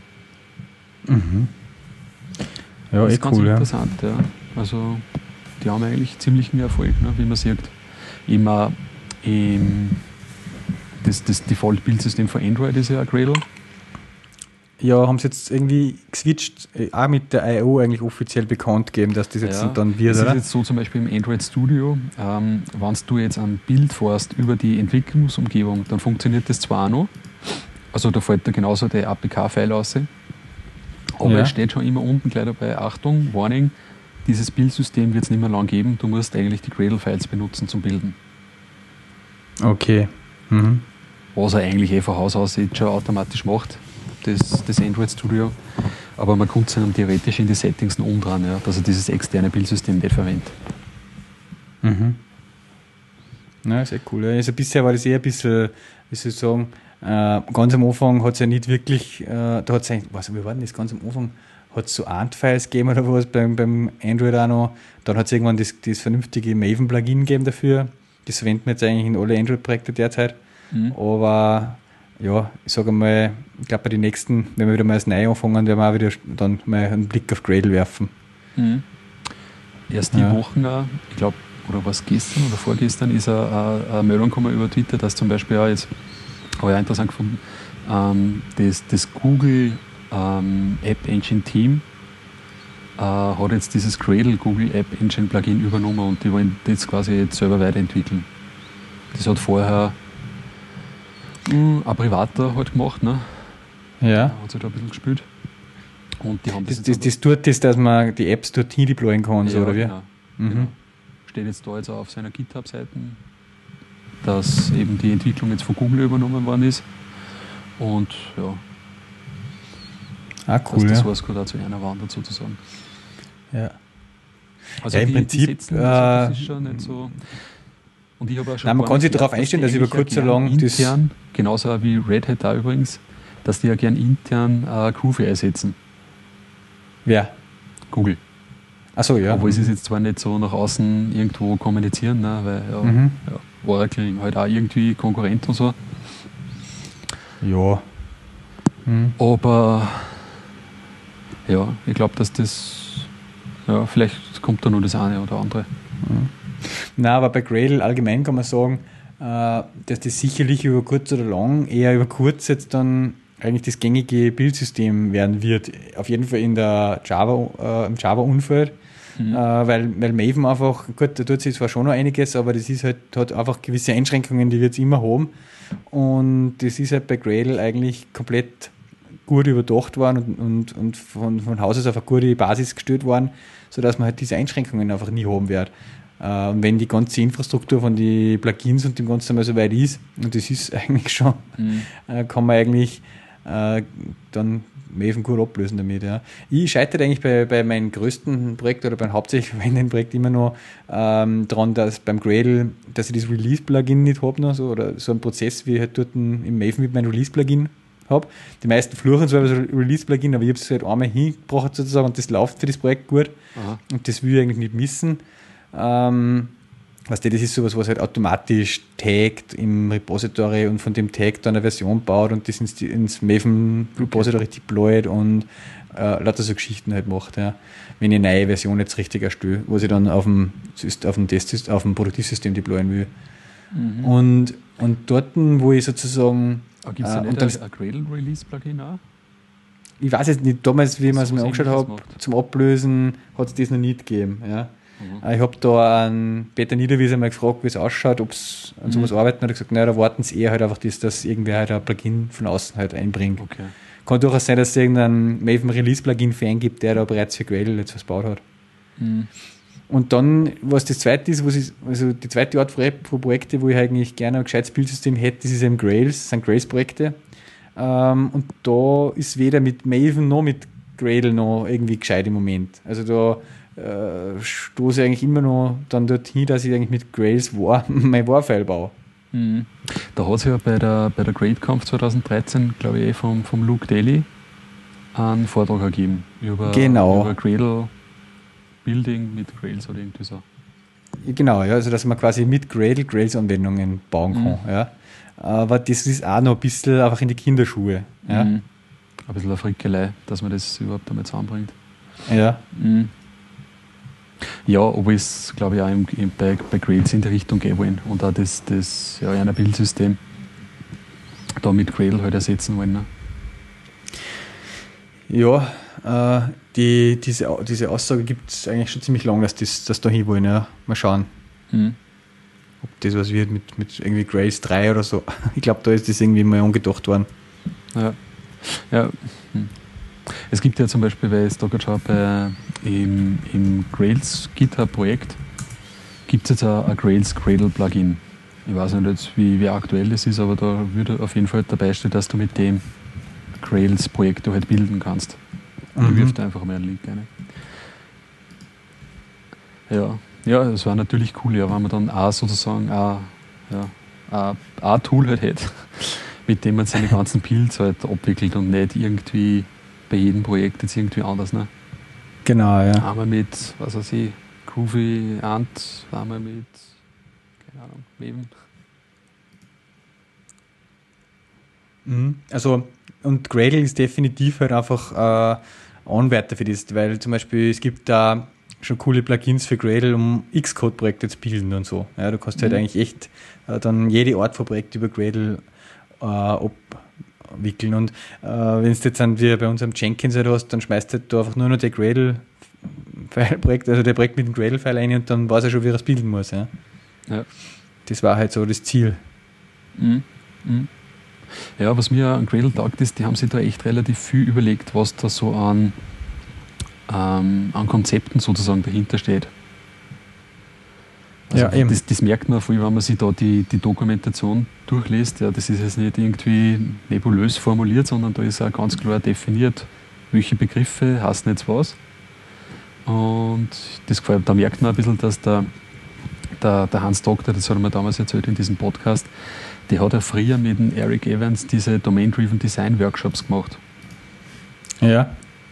Oder zumindest hat er halt von, von dem Eric Evans den Sanctus gehabt, dass er so Workshops machen kann. Ja. Mhm. Und da in dieser Domain-Driven Design ähm, ja, Entwicklungsschiene ist ja im Endeffekt auch so, dass man halt ganz stark auf diese Domänensprache halt setzt. Dass man sagt, die ja. Domänensprache muss sich halt auch im Source Code wiederfinden, bla bla bla. Und von dem her finde ich es auch interessant, dass das bei denen eigentlich relativ anscheinend gut funktioniert hat. Und sich das dann auch in der DSL halt auch widerspiegelt, diese ganzen Begriffe, die man in der Dokumentation findet. Ja, das ist eigentlich alles ein ziemlich roter Faden, mhm. der sich da durchzieht durch das ganze Projekt und das gefällt mir. Mhm. Na, allein schon das, dass sozusagen einmal sie echt vorher hingesetzt haben und voll gut überlegt haben, was ist sozusagen das Domain-Modell oder das Modell eines Builds, was gibt es da für Komponenten, ja. äh, die da im Spiel sind und was, wir müssen die untereinander die Abhängigkeiten haben und wir, wie kann ich da drin herum navigieren und auf Sachen zugreifen und Dinge verändern. Ja. Das ist jetzt dann, ich habe zwar jetzt noch nicht, weiß gar nicht, wie viele Maven-Plugins äh, baut, aber das sind nicht immer die Sachen, wo die Maven-Entwickler immer jammern, dass eigentlich das so mühsam ist, wenn du da irgendwie was verbirgen willst oder irgendwo drauf zugreifen willst. Und das ist halt in Gradle äh, total easy. Mhm. Weil auch das ganze Modell so gut durchdacht ist und, und, und so sauber ist. Ja. Mhm. Hast du schon mal angeschaut, wie die so ähm, Anforderungen spezifizieren? In Gradle? Ja. Da gibt es das ist eigentlich eher öffentlich ersichtlich im, im Gradle GitHub-Projekt, also Gradle slash Gradle, gibt es einen Ordner, der heißt Design Docs. Was Gradle slash, also GitHub Gradle slash Gradle. Genau, warte mal, wir fahren mal da einen Link rein. Ja. Da gibt es einen Ordner, der heißt Design Docs und in diese Design Docs ähm, gibt es ein File, ein Template-File, das heißt template-spec.md Mhm. Und in diesem Template-File haben sie sozusagen mal den, den, Grundaufbau von so einem Design-Dokument halt drinnen. Ne? Das heißt, mhm. erster Punkt. Im Markdown muss, einfach, ja. Es müssen die Use Cases beschrieben sein. Zweiter Punkt, es muss irgendwie einen Implementierungsplan geben, wie kann man das umsetzen. Dann ja. gibt es halt nur Stories, bla bla bla. Und wenn man dann in diesem Design Docs Verzeichnis schaut, haben die da wirklich ähm, und eine von den letzten Änderungen ist da ein paar Tage her jetzt, also die nehmen das anscheinend wirklich nur her ähm, für die wichtigsten Features äh, das wirklich durchgehauen. Ja. Was ich auch cool finde. Ja erstens mal, dass sie es über Git machen, weil es dann mhm. die ganzen Änderungen, die wir machst, natürlich dann auch frisch ja. nachvollziehen kannst und auch zeitlich in der Historie, dass du das hast. Mhm. Was er halt dann auch, äh, ja, gerade bei so Anforderungen, ne, dann auch, wenn sie jetzt überhaupt niedergeschrieben werden, dann auch oft wieder vergessen wird irgendwie, was da umeinander mhm. geändert worden ist. Ja. Und durch diese Struktur sind sie gezwungen, dass sie sich durchüberlegen. Mhm. Also das bin ich mal auf der Zufall drauf gestoßen und das finde ich ganz cool. Ja. Man muss es natürlich nicht für jedes Pamper-Feature machen, irgendwie wahrscheinlich, aber so, so für, die, für die großen Features, denke ich mal. Zum Beispiel da gibt es ein Dokument über Binary Integration. Das ist das, was eigentlich so aktuell jetzt zuletzt verändert worden ist, gell? Genau, ja. Und ich glaube, an dem arbeiten sie jetzt auch. Mhm. Nein, das ist schon nicht schlecht. Ähm, das schaut jetzt ähnlich aus ähm, wie wir verwenden ja Atlassian Confluence als Wiki. Mhm. Und in dem, äh, ich schmeiße jetzt einmal da noch so einen Link rein, da gibt es seit ein paar Monaten sowas, das heißt äh, Blueprints. Mhm. Äh, das sind so Vorlagen für Wiki-Pages. Ähm, und da gibt es zum Beispiel eine Vorlage, die nennt sich halt Product Requirement. Okay. Mhm. Und die ist grundsätzlich schon eben sehr ähnlich wie das eine Template, das du uns da gesagt hast, strukturiert. Mhm. Wo du halt einschreibst, was sind die Anforderungen, wie setzt man das um, was sind da dann die gewünschten Ergebnisse, ähm, welche Tests müssen wir da machen und so weiter halt. Ja. Und da hast du halt dann einen eigenen Bereich in deinem Wiki drinnen, wo halt diese Product Requirements stehen und natürlich das Wiki ist auch versioniert und ja, kannst du da auch schauen, wer welche Änderungen vorgenommen hat und du kannst halt da drinnen dann auch die, die Leute direkt einlinken, die User mit so einem einfach schreibst Add Username sozusagen mhm. und dann kannst du halt der und der ist für das verantwortlich und so. Ja. Ähm, auch eine coole Sache. Ja. Ähm, und du kannst halt dann da drinnen auf das Issue wieder verlinken oder auf die Issues, in denen das dann im Jira umgesetzt wird und so. Mhm. Ja, ich finde halt auch den Weg cool, dass man halt über, einfach nur über das Git geht. Ne? Ja, eh, eh, mir, das, das finde ich schon sehr sexy, da. ja. Und ja. dann schreibst du halt nur Textfiles rein und das war's. Klar. Also, wenn ich natürlich jetzt nicht so ein Tool schon habe, äh, was was kostet und so, dann ist natürlich mhm. das übrigens Git lässig. Äh, ich, als Hardcore-Git-Fan äh, spricht es mir auch sehr an. ja. ähm, noch dazu eben, weil es im Markdown ist, das gefällt mir auch sehr gut. Ich, ich, ich, ich habe zu wenig Sachen, die im Markdown sind. Aber mhm. Es hat sich in meinem restlichen, also meinem Teamumfeld auch noch nicht so, so richtig durchgesetzt, dass viele Sachen im Markdown gemacht werden. Mhm. Okay. Hast du die, diese, also kurzer Abschweif schon wieder, äh, das Ghosts oder diese Ghost-Blog-Plattform schon gesehen, angeschaut ein bisschen, ja. die ist ja auch, der, der Blogst in Markdown sozusagen. Ah, das ist okay. ja so ein Kickstarter-Projekt gewesen von einem, äh, der in Linz in, im DAX-Bau äh, ist. Mhm. Und das hat jetzt gerade vor ein paar Tagen ist das released worden. Ah, okay. Und das ist halt einfach eine Blogging-Plattform, was sich wirklich rein wieder nur aufs Bloggen konzentriert und äh, den ganzen überflüssigen Kram, was WordPress mittlerweile zum vollen CMS gemacht hat, eigentlich wieder weggelost. Und mhm. wo du halt so mit Live-Preview in Markdown einfach bloggen wirst. Das schaut schon sehr sexy aus. Ja. Mhm. Muss ich mir mal anschauen auch. Ja, cool. Weil ich gern wieder ein bisschen mehr, oder weil ich auch gerne mal ein bisschen mehr im Markdown machen würde irgendwie. Ja. ja. Ja, okay. Tja, ja, das ist Alter. schon relativ. Ja, wir haben eigentlich unsere Themenliste jetzt noch gar nicht angerissen. Und sind schon wieder, wie, weit sind wir super, in dem super Garage Band die Zeit? Ich wollte gerade sagen, da steht ja nur so eine komische Zahl um 1567. Und Beat, was? Also. Bar, ja, die Beat. haben ja tatsächlich gell, in dem neuen Garage Band, ich habe das jetzt auch in einem anderen Podcast gehört. Ah, du musst umstehen auf Time haben sie tatsächlich diese, diese Podcast-Integration ausgeworfen. Ach so? Gibt es nicht mehr. Ja, weil es gibt da keinen Filter mehr dafür und so speziell, gell? Ja, es gibt ja das Podcast-Projekt nicht mehr. Und es gibt da die Möglichkeit nicht mehr, dass das zum Beispiel, wie bei, das hast du beim Podcast-Projekt machen können, ne? ähm, dass Kapitelmarken anlegst. Gibt es auch nicht mehr. Ach so, das gibt nicht mehr, okay. Ja. Aha. Das finde ich ja ziemlich ja, geil eigentlich, ja. weil es, ja. als GarageBand eins von den Tools war, äh, was eigentlich so, wenn du jetzt mit dem Podcasting halt anfangen hast wollen, so irgendwie die, ja, das Einführungstool zur Aufnahme war. Ja, ja. Und da gibt es eigentlich nichts mehr, so im, was quasi standardmäßig mitkommt. Ja. Mhm. Ja, irgendwie Apple geht da auch irgendwie ganz eigenartige Wege mit dem Podcast. Äh, im Prinzip haben sie es so richtig etabliert eigentlich, oder eine von den ersten, die das so am Markt richtig pusht haben. Und dann vernachlässigen sie es wieder total. Dann denkt man sich, sie wollen es nicht mehr. Dann bringen sie doch wieder eine Podcast-App äh, fürs iOS aus. Dann, ja, und jetzt schmeißen sie die Kapitelmarken aus dem GarageBand aus. Das ist komisch, man weiß nicht genau, mhm. wo es, an welchen Stöhnwert das hat eigentlich bei Apple. Ja. Aber ja, okay, nein, hm, habe ich noch nicht gehört, jetzt habe ich noch nichts mitgekriegt, dass das da so abgespeckt hat in dem Bereich.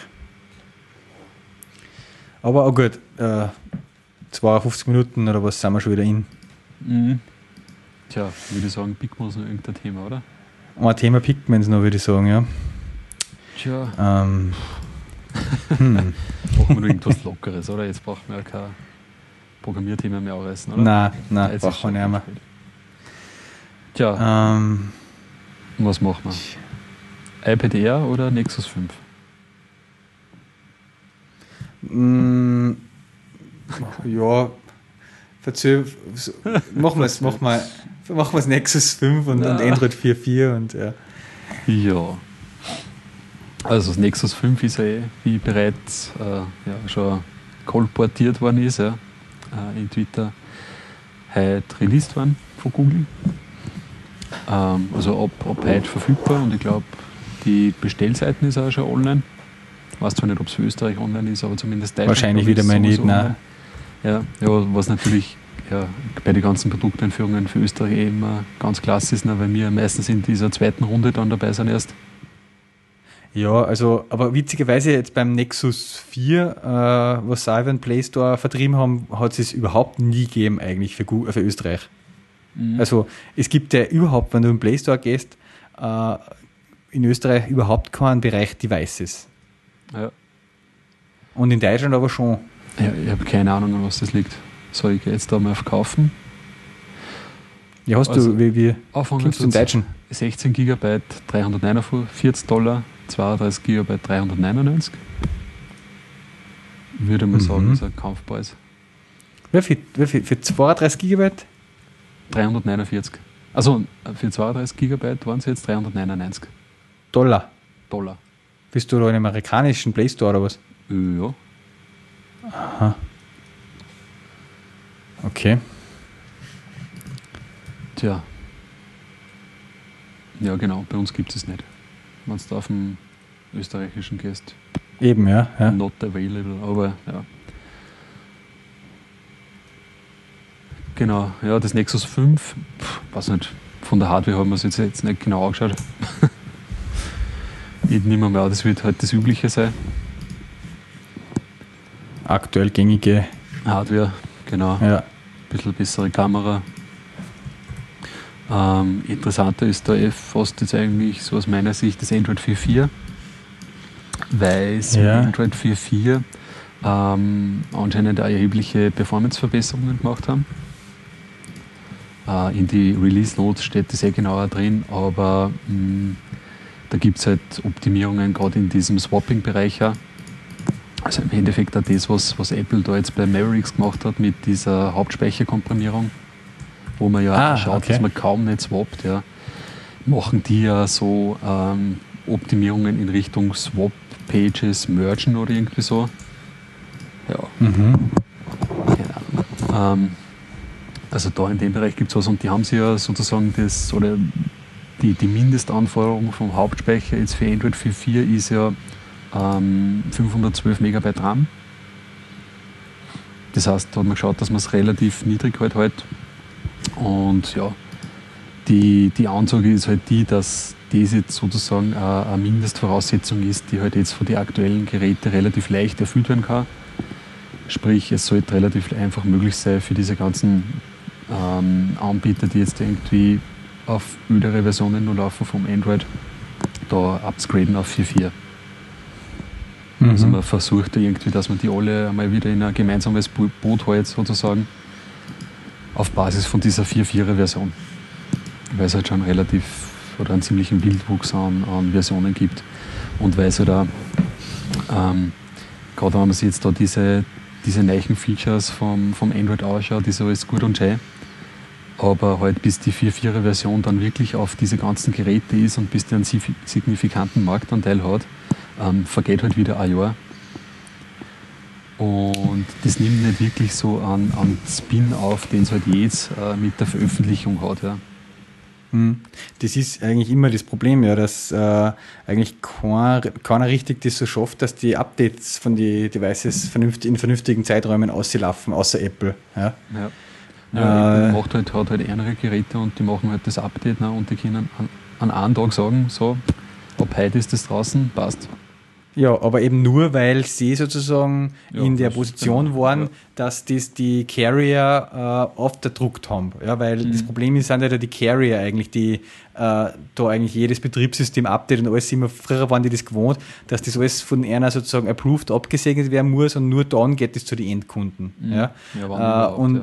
Also ja, und, ja wann überhaupt. Und deswegen ist es eben nie durchgegangen. Ne? ja, ja, aber eben deswegen, weil, weil ja. das die Carrier nicht wollten. Ja. Weil die Carrier ähm, hergegangen sind und sie irgendwelche komischen Zusatz-Apps, wo davon äh, irgendwas auf die Geräte dazu installiert haben und, und in das Betriebssystem eingebaut haben und dann wollten sie nicht das Nokia-Update rausschickt, wo das dann nicht mehr dabei ist.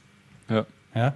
Und erst erst eigentlich, Apple war halt der, in der, der Einzige, der halt so hart und so verhandelt hat, dass halt sozusagen das nicht erlaubt haben, dass irgendwas in das System vom Carrier einbrennt wird und dass der Carrier halt sozusagen auch keinen Einfluss darauf hat, was für Betriebssystemversion äh, die Endkunden haben und kriegen. Mhm. Ja, und ja, Microsoft hat es dann eigentlich auch als im Nachfolgeding eigentlich gesehen, okay, das ist der richtige Weg und hat es beim Windows Phone auch so verhandelt. Ja. Äh, nur die haben jetzt selber irgendwelche Probleme oft jetzt gehabt beim Ausrollen. Mhm.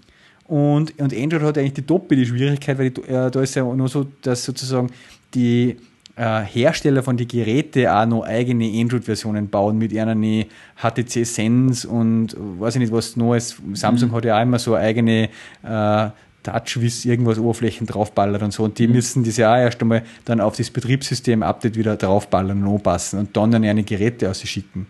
Mhm. Genau. Ja, ja, Deswegen, deswegen ist man halt mit so einem Nexus-Phone immer besser dran, weil man halt da wenigstens das Update relativ äh, flott kriegt, weil halt das direkt von Google kommt. Da. Ja, klar, ja? gell. Aber ja, ich weiß jetzt auch gar nicht, wie das jetzt, ich meine, ich habe auch so ein Nexus-Phone, wie das jetzt bei den anderen Releases war, da hat man auch, also es ist jetzt beim, beim 4.2er, glaube ich, war es ja so, das war relativ flott dann verfügbar, auch auf dem Gerät dann wirklich, ja. Ja ähm, dass man es auch gesehen hat und das Update machen hat können. Aber ich kann mich erinnern, bei, bei anderen Versionen, da hast du ja auch monatelang gewartet, bis das überhaupt einmal ähm, auf dem Gerät dann war. Also bis ja. du überhaupt am Gerät einmal die Meldung gekriegt hast, dass eine neue Software zur Verfügung steht. Genau. Aber du hast irgendwie, ja, das ist dann erstens mal nicht, nicht sofort ausgerührt worden, sondern sowieso schon einmal teilweise an gewisse Geräte so langsam.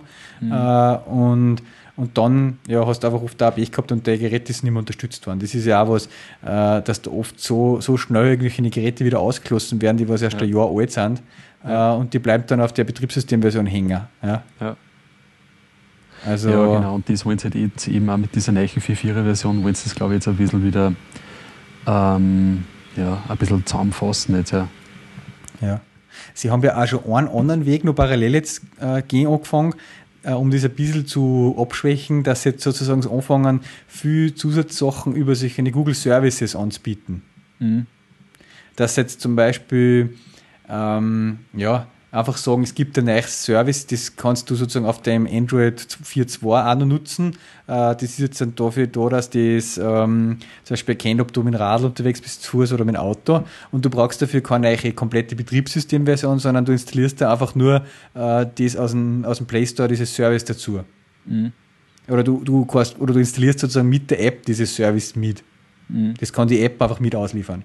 Ja? ja. Äh, das, das haben sie ein bisschen aufsplitten angefangen jetzt in solche Service-Teile, damit halt sozusagen auch ältere Geräte, die irgendwie vom Hersteller kein Update mehr kriegen, trotzdem in den Genuss von solchen neuen Features kommen können. Ja. Ja. ja. Äh, ist einfach ein bisschen ein Workaround, äh, ja. Aber mhm. da haben sie ein bisschen ein Problem. Ja, was sie da nur eingebracht haben in der neuen Version ist ein neues Printing-Framework. ein neues was? ein Printing Framework. Printing? Ja, wo halt auch die Printer-Provider sich einhängen können über ein Service-Provider API. Aha. Mit einer eigenen Printing-Services. Du kannst jetzt auch als PDF ausdrucken, ja, von Haus aus. Okay. Ähm, das heißt, jetzt ist es eigentlich so, ja, im Endeffekt, wie man es von den Apple-Geräten halt auch kennt, dass du da, da ist jetzt sogar das, das primäre Dateiformat ähm, für so Ausdrucke, das PDF. Also du kannst jetzt genauso wie auf die Apple jederzeit irgendwas in PDF halt dann exportieren. Mhm. Ja, was auch noch neu gemacht haben, es gibt jetzt so eine einheitliche API für äh, generell Speicherzugriff, also äh, Dateispeicherzugriff. Das war ja jetzt vom Programmieren her ein bisschen umständlich, weil du eigentlich diese ganzen Fälle, so wie, was weiß ich, liegt das jetzt extern auf einer SD oder liegt das im internen Speicher, hast du das eigentlich händisch irgendwie abhandeln müssen. Und jetzt gibt es da anscheinend auch API, die dann auch zum Beispiel ein Google Drive oder so in der Cloud quasi abstrahiert. Mhm. Sehr schön, ein Pick, ein File, eine File. Das ist ganz cool, also wenn das wirklich, ja, du hast quasi einen konsistenten äh, Dateidialog oder halt Zugriff äh, über die API auf die Dokumente. Okay.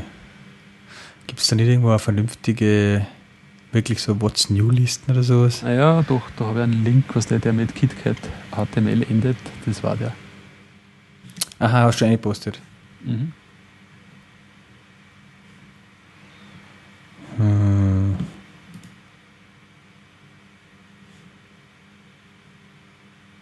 Ah ja, da in die noch nicht in den Show Notes. Ja. Dann haben sie so eine neue Optimierung die aber anscheinend bis jetzt nur beim Nexus 5 funktioniert, dieses Sensor-Batching, wo Events von, von den Sensoren halt in Batches übertragen werden und nicht äh, quasi, wenn sie, auftreten, sofort. Ja, das ist so, dieser Weg, äh, das haben sie auch im Prinzip Apple oder das auch gerade gemacht mit dem Coalescing da dann, dieses Zusammenlegen von so genau, wo äh, Events. Events quasi zusammen. Genau, ja. Damit die CPU weniger oft aufwachen muss. Halt, ja. ein Testing Pedometer herin in der, in der Release Notes. Aha. Ja, kann das anscheinend schon. Ja, dann hat halt äh, der, dieser Roman Gay, der hat ja eigentlich, das ist ja so der, der Mitbegründer eigentlich von, von der Android-Plattform, also auch, wie es noch nicht jetzt bei Google war, sondern so von Beginn an. Der hat halt auch nur ein paar Sachen so postet auf Twitter, was halt er cool findet an einer neuen Version. Und der hat halt unter anderem gesagt, dass halt ein großer Schritt für ihn dieses äh, neue Transition Framework gibt, äh, ist. Da gibt es jetzt so, so ein Framework halt für, für Transitions, ja, wo du mhm. grafische Übergänge halt über Framework äh, realisieren kannst. Okay, so für Animationen also zum Wechseln ja, von einem Screen genau. auf die anderen. Mhm. Und was auch noch interessant ist, das hat auch noch postet, ist, dass diese WebView, die Android WebView, äh, die halt einbettet ist äh, in einem Programm, die verwendet jetzt nicht mehr den äh, stinknormalen Android-Browser, sondern die verwendet jetzt das Chromium oder halt den Chrome zum Rendern. Moment einmal. Was relativ cool ist, weil du hast halt jetzt dann diese ganzen neuen Webstandards dabei. Das bedeutet aber, warte mal, okay. Es gibt ja immer das Problem eigentlich, dass bisher, ich glaube, in die aktuellsten Android-Versionen immer nur so ein dummer alter Browser drinnen war, der mhm. total wenig Fähigkeiten hat. Ändert sich das damit jetzt? Oder das ist ja, ja sowas. Genau. Ähm, der Chromium, das ist ja das Open Source Projekt. Ne? Genau, ja. Vom, vom Chrome. Und das, der steht jetzt hinter der Default WebView. Vorher war es nur dieser, dieser alte Browser und jetzt ist es halt der Chromium. Aha, das könnte sein, dass sich sozusagen auch damit dieser dumme Stock-Browser eigentlich ändert. Dass der auch besser wird. Ist er was? Naja, also wenn, wenn du, äh, es gibt ja gewisse Android-Devices, die äh, so. keine Google Services oben haben, also keinen Play Store mhm. und sowas, die, die quasi, du musst irgendwie... Ach so, du meinst, ob sie jetzt generell den ersetzt haben mit Chromium quasi. Ja, also du hast das Problem, mhm. bei den normalen äh, aktuellen Androids ist also wirklich ein Chrome oben. Ja? ja? Aber nur dann, wenn du, wenn das von Google sozusagen als sozusagen Certified Android Device irgendwie ist. Da steht dann da oben irgendwie äh, with Google auf die Geräte. Mhm. Ja? Und es gibt aber auch Geräte von irgendwie einem Billighersteller oder was, die irgendwie sagen, okay, ich mache gewisse Sachen mit dem Gerät, was nicht den äh, Spezifikationen von Google entspricht für Android und so. Dann kriegt es diesen Segen nicht von Google und dann dürfen es keine Google äh, Services und so. Da gibt es dann keinen Play Store, die müssen sich dann einen eigenen App Store machen ähm, und so weiter, aber da kriegst du halt nur dieses Basis Android OS. Mhm. Und ja. da ist ein Browser dabei, der ist Jahre alt, der ist irgendwie mhm. von 2009 oder so oder mhm. 10. Ja? Und der kann eigentlich nichts. Ja. Und das ist ein Riesenproblem halt für Mobile Web Developer. Weil der für, mich, für mich hört sich das eher so, als ob es das also ob es einfach diese WebView-Modelle sind wollten und da haben sie einfach ein Chromium ja. dahinter gehängt, die Bibliotheken okay. und so. Aha, das weiß man jetzt also nicht, ob das dann auch wirklich eine Auswirkung hat auf, auf so. Da äh, steht, the new Chromium WebView is included on all compatible devices running Android 4.4 and higher. Aha, okay. Und dass ja. du halt sogar über diese Chrome DevTools auch debuggen kannst, remote debuggen. Mhm. Also das ist für ja. so mobile Webanwendungen ist das schon cool. Weil du mhm. hast ja dann automatisch diese die V8er dabei. Ja. Vom JavaScript. Wirklich eine schnelle JavaScript-Engine, ja. Mhm. Also ist schon, schon steil. Weil ich habe erst neulich für einen Bekannten von mir so eine kleine äh, Android-App gemacht. Und da war es eigentlich so, dass fast in jeder Android-View von der, von der Applikation waren, fast, waren eigentlich mehrere Web-Views einblendet mhm. weil dieser ganze Inhalt halt über eine Web-Applikation gekommen ist, beziehungsweise über einen Webserver gekommen ist. Und. Da leidet dann, also wenn da kein gescheiter, kein gescheiter Browser dahinter ist, da leidet das, die Performance dann halt natürlich stark. Absolut. Und wir haben es ja da sogar noch so gehabt, dass wir mh, mm, über D3 so, ähm, ja, so, so Grafiken generieren haben müssen. Mhm. Und das hat halt wirklich geruckelt auf dieser Webview. Aber das, ja, wo man halt dann auch zum Kunden sagen muss, ja, das ist, wir verwenden da eh schon eine relativ ausgefeilte Bibliothek JavaScript-seitig. Mhm. Und an der Performance jetzt von der WebView kannst du leider, ja, an der JavaScript-Performance kannst du nicht viel schrauben oder so, ja. Mhm. Und da war diese WebView natürlich schon cool. Obwohl, wie gesagt, ist halt alles unter Vorbehalt zu genießen, die ganzen Features, weil wer weiß, wann die überhaupt zur Verfügung stehen. Ne? Eben, ja. Ja, was mhm. hast du noch? HTTP Livestreaming? Ah, okay. Oben hast du noch was auslassen. äh, mehr, mehr noch auslassen. ja, na, was mir jetzt gerade ins Auge sticht, ist, da haben sie irgendwas, neue NFC-Capabilities für Host Card Emulation. Sagt dir das was? Nö. Ich, ich finde das NFC-Zeug in dem Sinn interessant, dass das eigentlich ja vorher immer so, wie man halt dachte, jetzt können die ganzen Geräte NFC, jetzt wird dann auch das Payment-Thema wieder interessant werden über NFC. Ja? Mhm. Uh, und das hat eigentlich ist überhaupt nicht so gelaufen. Nur, dass jetzt sozusagen das Payment-Thema über NFC doch wieder interessant wird, aber deswegen, weil die ganzen Banken auf eine Kreditkarten und äh, Bankomatkarten äh, die NFC-Sachen einbauen. Ja? Mhm. Aber irgendwie keiner von den Payment-Anbietern und auch schon keine Bank oder irgendwas, irgendwie so irgendwas mit einem Android-Handy zu tun haben will. Mhm.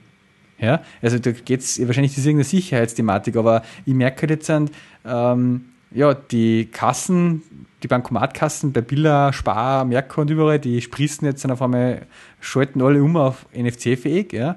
Und man kann das eigentlich schon fast überall hernehmen, aber es geht halt immer nur mit den Karten halt sozusagen, ja. Ja. Und ich weiß nicht genau, wo, wo, sie das, wo Google da jetzt noch, weil mein Host Card Emulation, das muss ich jetzt mal im Teil durchlesen, was das dann heißt, ob das jetzt dann irgendwie schon so in die Richtung geht mit äh, for Payments, Loyalty Programs, Card Access, Transit Passes, bla bla. Ja, die, die wollen ja eigentlich, dass das keine Karten braucht, sondern dass man diese Karteninformation auf dem Handy halt hat.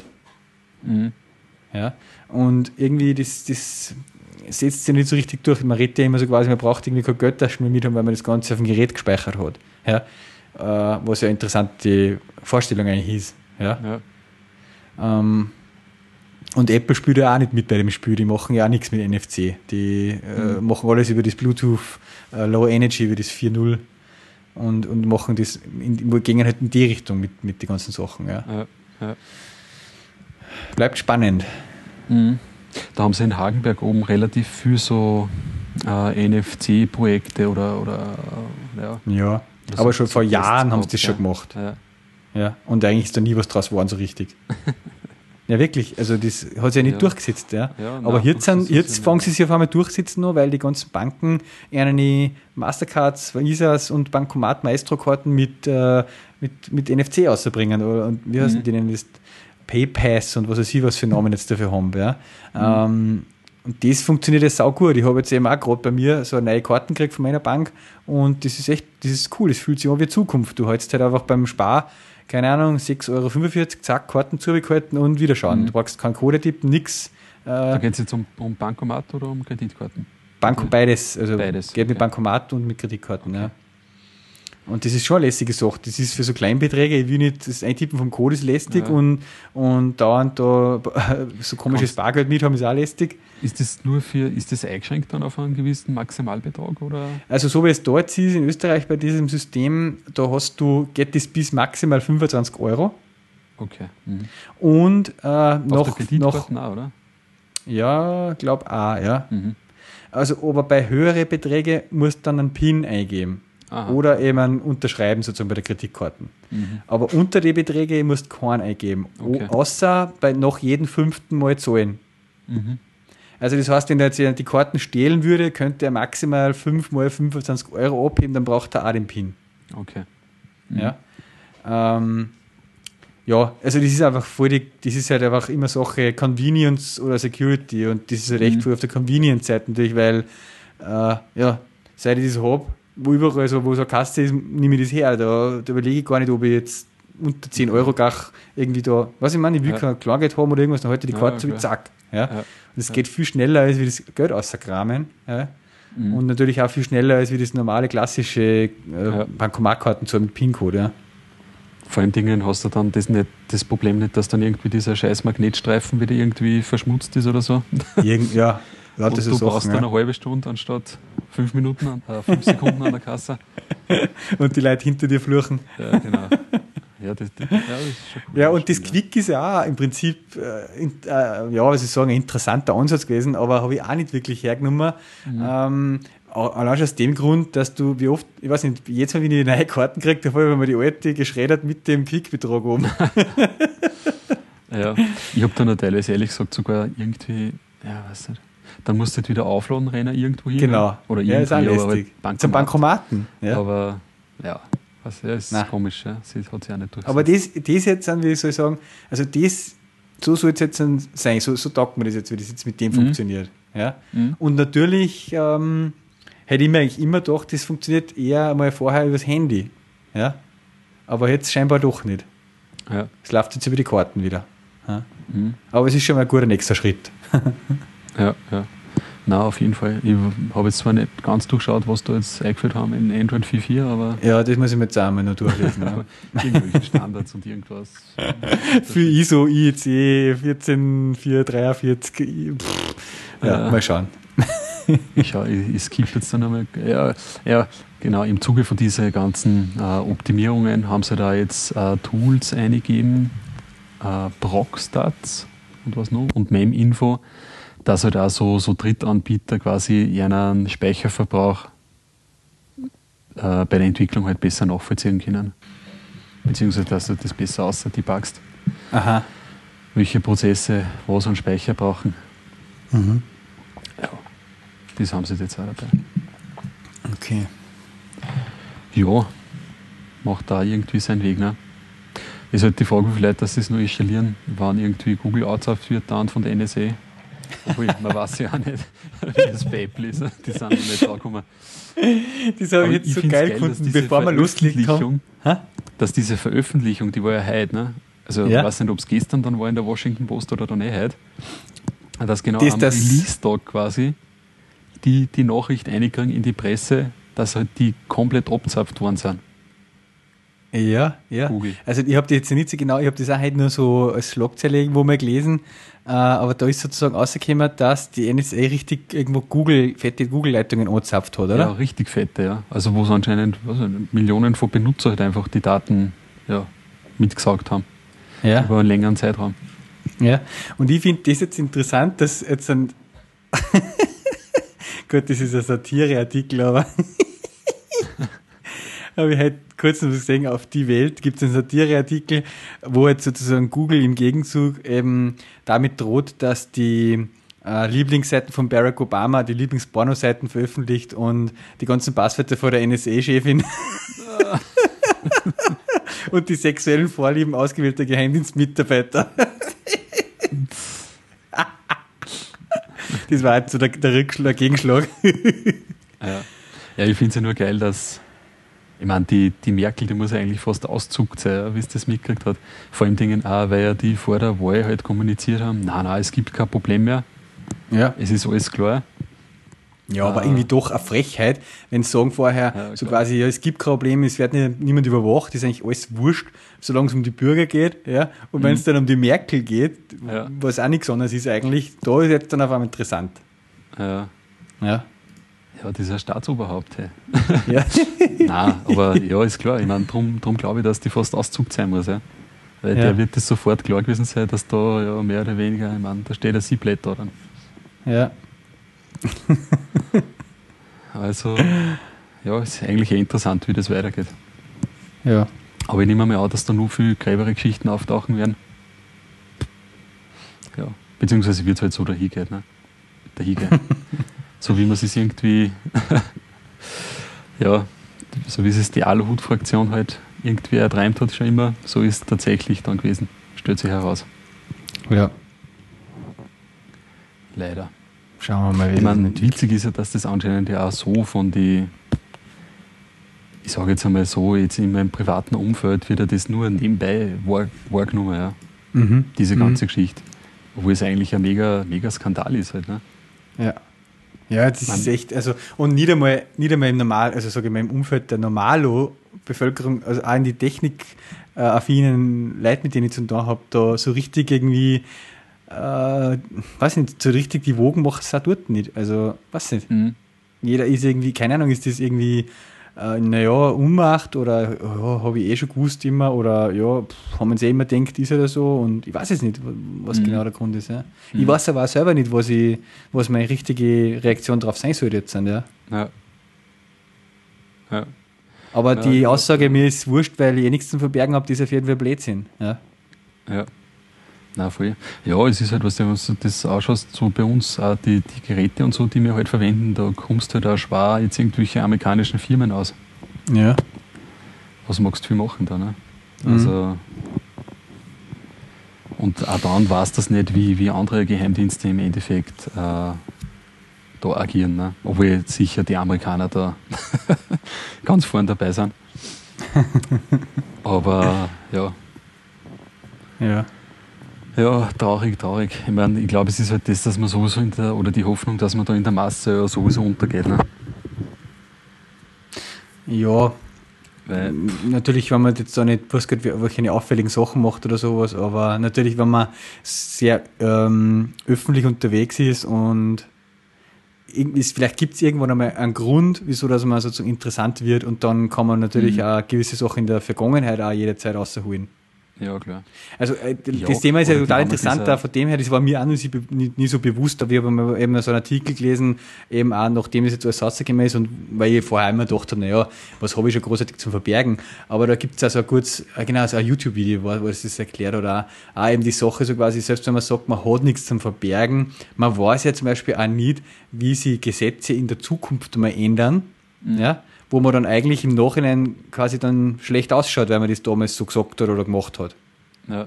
Ist ja auch sowas. Und allein schon das, dass man äh, weiß, man wird überwacht, äh, führt ja auch dazu, dass man sich eben anders überlegt, was man tut und sagt. Mhm. Was ja auch schlecht ja, ist. einfach anders verhalten. Ne? Ja, genau, weil man was sich selber schon in, in, der, in der Arbeit weißt, dass der, der Arbeitgeber jetzt irgendwie was weiß ich, keine Ahnung. Was tut, was deine, nicht da ist, dass er die dauernd kontrolliert oder so, ja? Oder so, verhält ja. sich schon automatisch anders. Verhält man sich automatisch anders. Und ja. das ist genau schon das Negative, was sie nicht sein darf. Ja, mhm.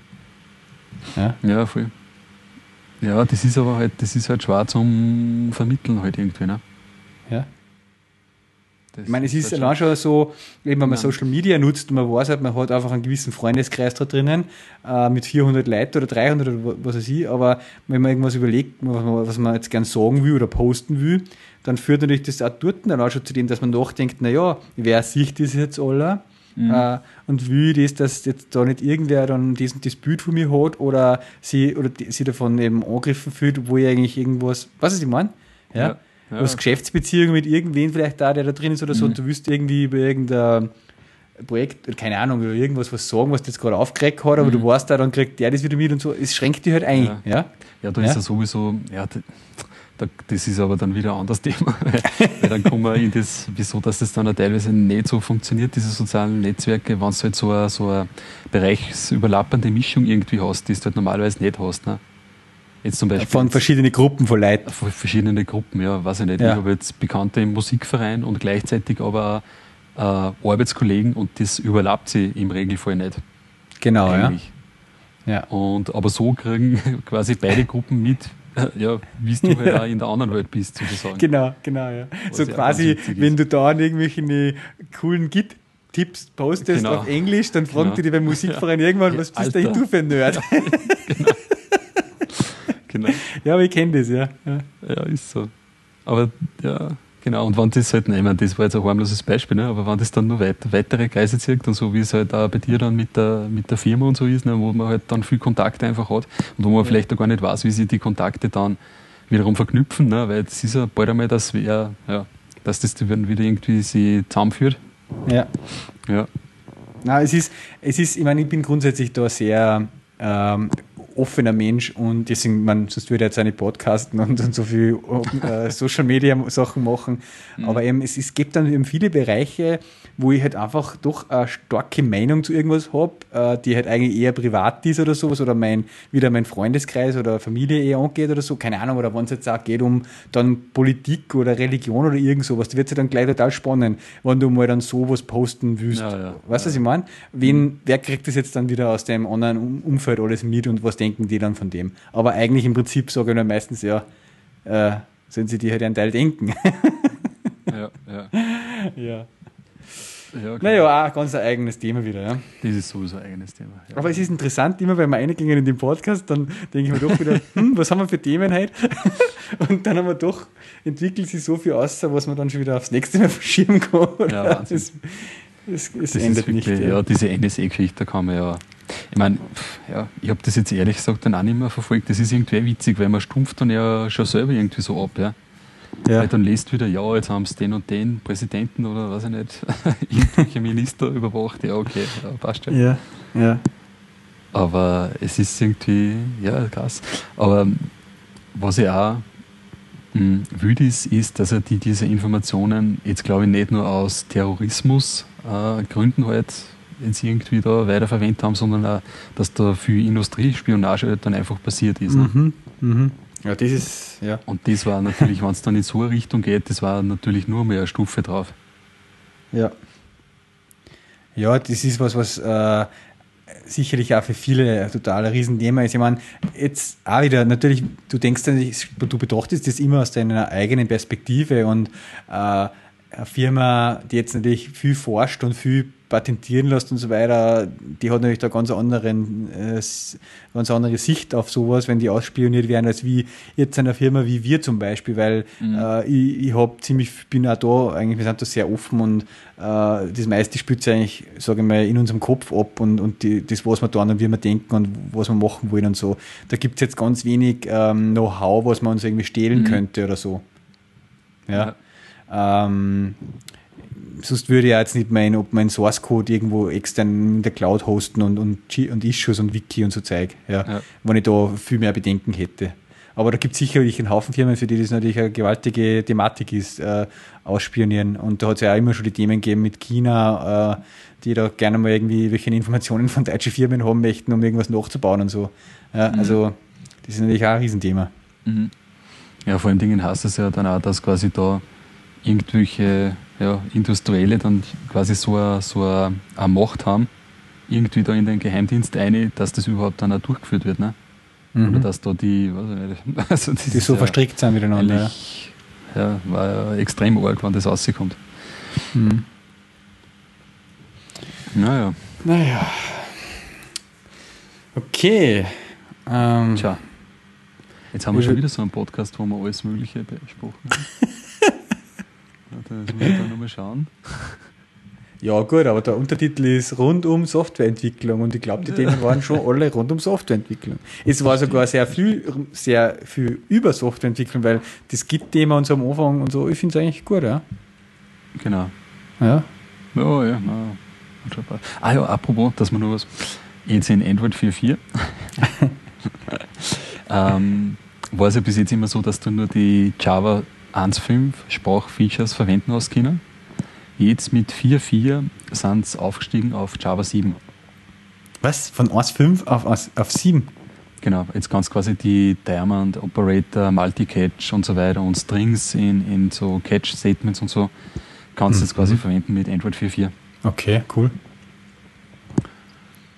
Was das, wenn ich genau. quasi, äh, Kurz einwerfen. Aber nicht, wenn ich abwärtskompatibel bleiben will mit, oder schon? Warte mal, wie, wie, Weiß denn ich nicht, das müsste man sich anschauen. Müsste man sich Nein, anschauen. ich glaube aber eher. Nein, hm, glaube ich eher nicht. Ah, ja. Zum Beispiel für Multicatch und so. Ist das was, was im Compile, was sich auf den compilten Code ich auswirkt? ein, Dann? dass es zum Beispiel bei Groovy dann nicht funktioniert hat. Das hat zwar von der Syntax her hingehauen, aber zum Beispiel mit 1.6 hast du das nicht ausführen können. Mhm. Hm. Okay, auf jeden Fall auch nochmal interessant. Ja. Ich bin ja bei meinen Projekten jetzt eigentlich überall auf, auf dem 7er Code-Level sozusagen ja, Ja. und da so überall, wo ich draufkomme, dann replace die Diamonds und so Zeug. Mhm. Das IntelliJ markiert das ja überall so schön an. Ja. Ja, voll. Ja. Ja, gut, ich würde sagen, we call it a show. genau. Gehen wir noch wenig raus, ein paar Süßigkeiten holen. Genau, was liegen geblieben ist. Oder die, die Eier von der Hauswand kratzen. ah ja, genau. Ja, gut, ja.